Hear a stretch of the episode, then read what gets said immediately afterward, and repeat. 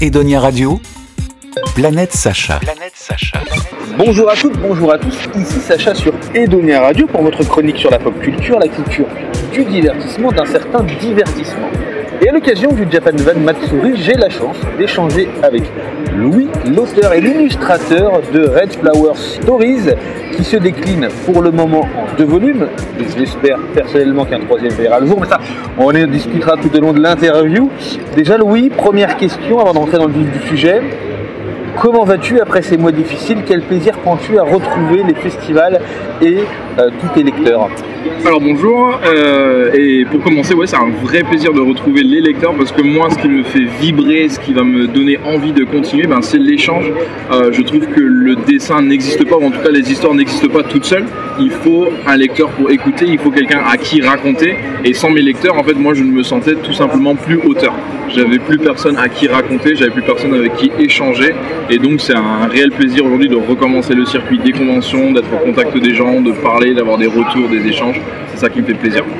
Moi, nous, on t'a, croisé pour la première fois à Animation Bordeaux. Du coup, on a pris les, les deux premiers volumes que j'ai lus d'une traite et que j'ai adoré.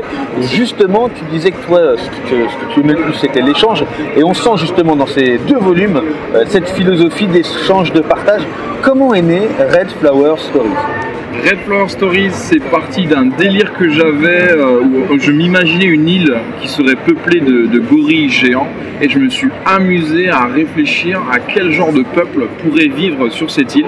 Peut-être en symbiose avec ces géants, peut-être euh, en symbiose avec la nature.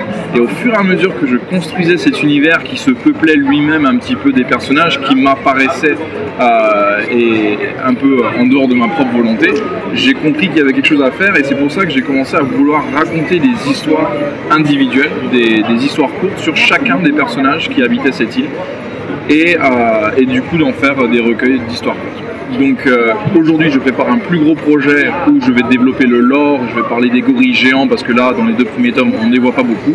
Mais pour l'instant je construis des personnages, je creuse un petit peu l'intrigue et l'univers dans l'attente de raconter quelque chose de plus ambitieux. Moi c'est ce que j'ai beaucoup aimé justement, tu le disais à l'instant, c'est plusieurs histoires qu'on peut lire dans le sens que l'on souhaite. On n'est pas obligé de prendre le tome 1, on peut commencer par le tome 2, et c'est vrai qu'il y a plein d'histoires, c'était une volonté justement ces petites histoires de permettre au lecteur de dire bah tiens j'ai envie de commencer par le tome 2, euh, ou, ou, par exemple je dis une bêtise, je ne trouve pas le, le tome 1, j'ai que le tome 2, mais je voudrais commencer à lire. C'est euh, une volonté, c'est aussi, euh, aussi euh, quelque chose qui me permet à moi de ne pas euh, me fatiguer dans ce que je fais, de garder vraiment euh, la passion que j'ai pour le dessin, c'est de pouvoir raconter un petit peu n'importe quoi. Si je change d'histoire à chaque chapitre, je, je me permets d'explorer de nouveaux personnages, de nouvelles thématiques à travers ces personnages, et au lecteur en fait de découvrir toutes les facettes de mon univers sans forcément avoir à attendre la suite à la manière des contes, à la manière des mythes et des légendes en fait qu'on peut raconter, que nos grands-parents nous racontaient d'ailleurs quand on était gosses. En fait, j'aime bien raconter des petites histoires par-ci par-là qui auraient des morales ou non, qui nous permettraient de rencontrer des personnages vastes euh, et divers. Justement, moi, ce que j'ai adoré dans Red Flower Stories, et ce que je pense que les gens vont adorer, c'est que chaque petite histoire euh, porte un message. Euh, sans dévoiler le, le, le, le, scénario, tu faisais référence tout à l'heure euh, au gorille. À un moment dans le tome 1, un gorille s'introduit dans, dans, le village et on, on apprend au fil des pages qu'en fait il s'est pas introduit par hasard, qu'il n'est pas là juste pour détruire. Il y a quelque chose qui fait qu'il qu s'est introduit dans le village. Justement pour toi, c'était important de, porter des messages de. Enfin, je, je vais pas en dire plus. De porter ce genre de message. Voilà. Pour moi, oui, c'est quelque chose qui euh, m'est très, euh, qui, est, qui, est, qui, est, très important à mes yeux, c'est que les histoires aient une morale. Pas forcément pour éduquer, pas forcément pour dire aux gens comment se comporter, mais je trouve que les histoires en général euh, sont vecteurs de, de, leçons, de leçons de vie. Hein. Et à la manière, encore une fois, des contes et des fables, on a souvent une petite morale, une petite leçon à la fin euh, sur laquelle le lecteur peut réfléchir.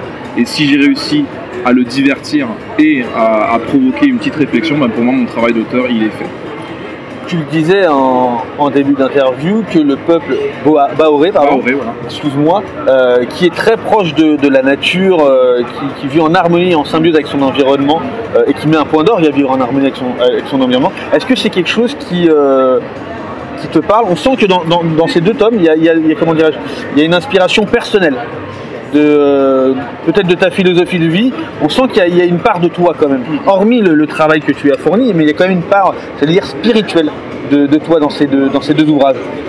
Alors mes histoires sont très clairement inspirées de mon enfance que j'ai passée en Afrique de l'Ouest, au Ghana plus précisément, et donc au rapport que j'ai pu avoir avec euh, la nature très présente qu'on a là-bas, à savoir la jungle, la savane, et à ce côté ben, justement très euh, spirituel qu'on peut avoir dans euh, la relation avec les baobabs, ces arbres gigantesques, majestueux, qui vont inspirer ben, chez ceux qui les regardent une sensation d'humilité, une sensation de petit face à la nature. Et c'est ce que je veux retranscrire dans mes histoires. J'adore la relation de l'humain face à la nature. Un humain qui essaye de survivre dans une nature qui peut être cruelle, qui peut être destructrice, dévoreuse euh, quand on ne la respecte pas, mais qui peut aussi apprendre à cohabiter en symbiose avec le respect de la nature et à vivre en harmonie avec elle tout simplement. Donc c'est une thématique qui va ressortir très très souvent dans mes histoires. Et c'est vrai que euh, au fur et à mesure, alors je vais parler de toi, mais je vais parler des mangas en règle générale, ce genre de message est porté depuis des années et on a l'impression que finalement, euh, eh ben, chaque génération qui se suit ne retient pas forcément le message. T'en penses quoi toi?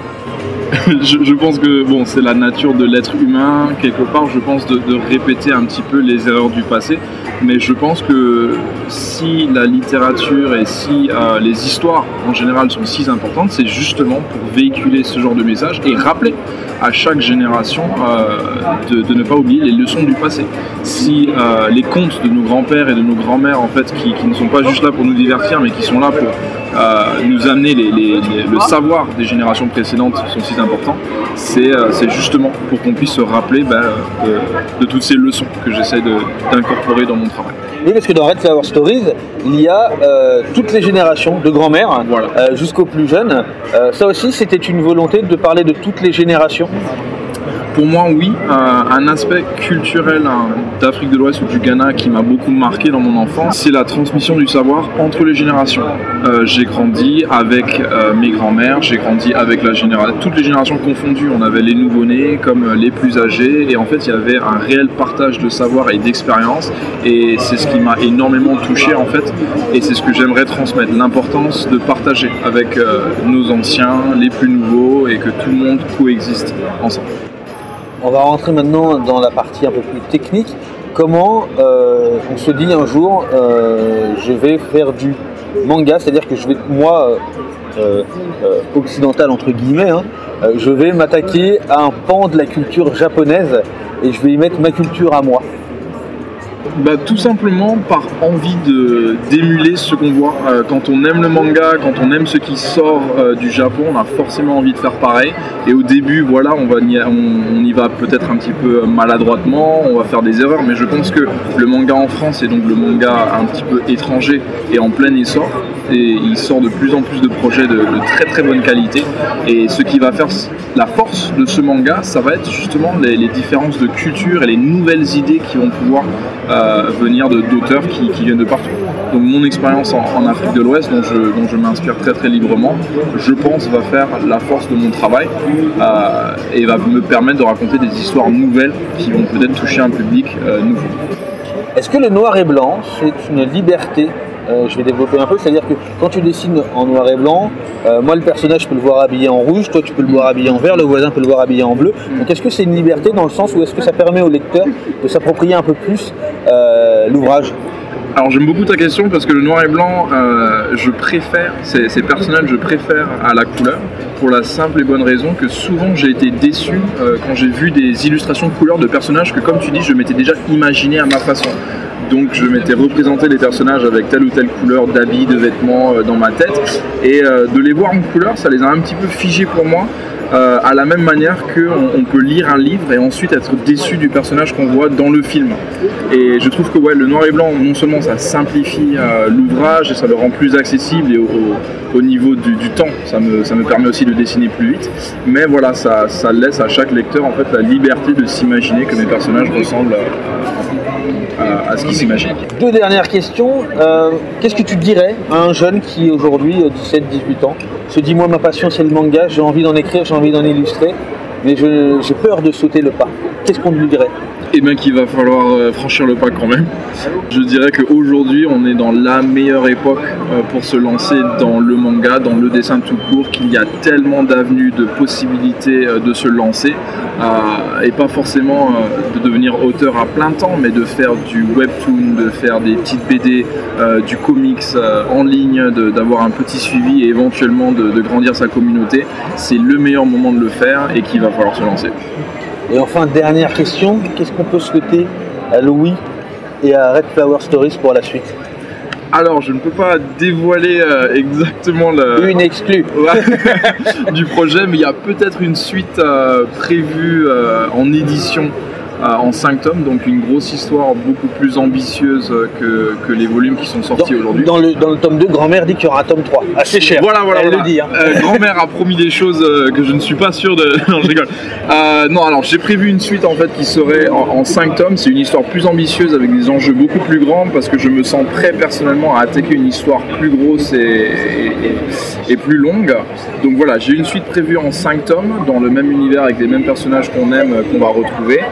Euh, avant de revenir éventuellement, j'ai la volonté de revenir vers les histoires courtes par la suite et donc d'avoir euh, effectivement un troisième tome de Red Flower Stories euh, dans le futur. Merci beaucoup Louis. Merci à toi. Edonia Radio. Radio.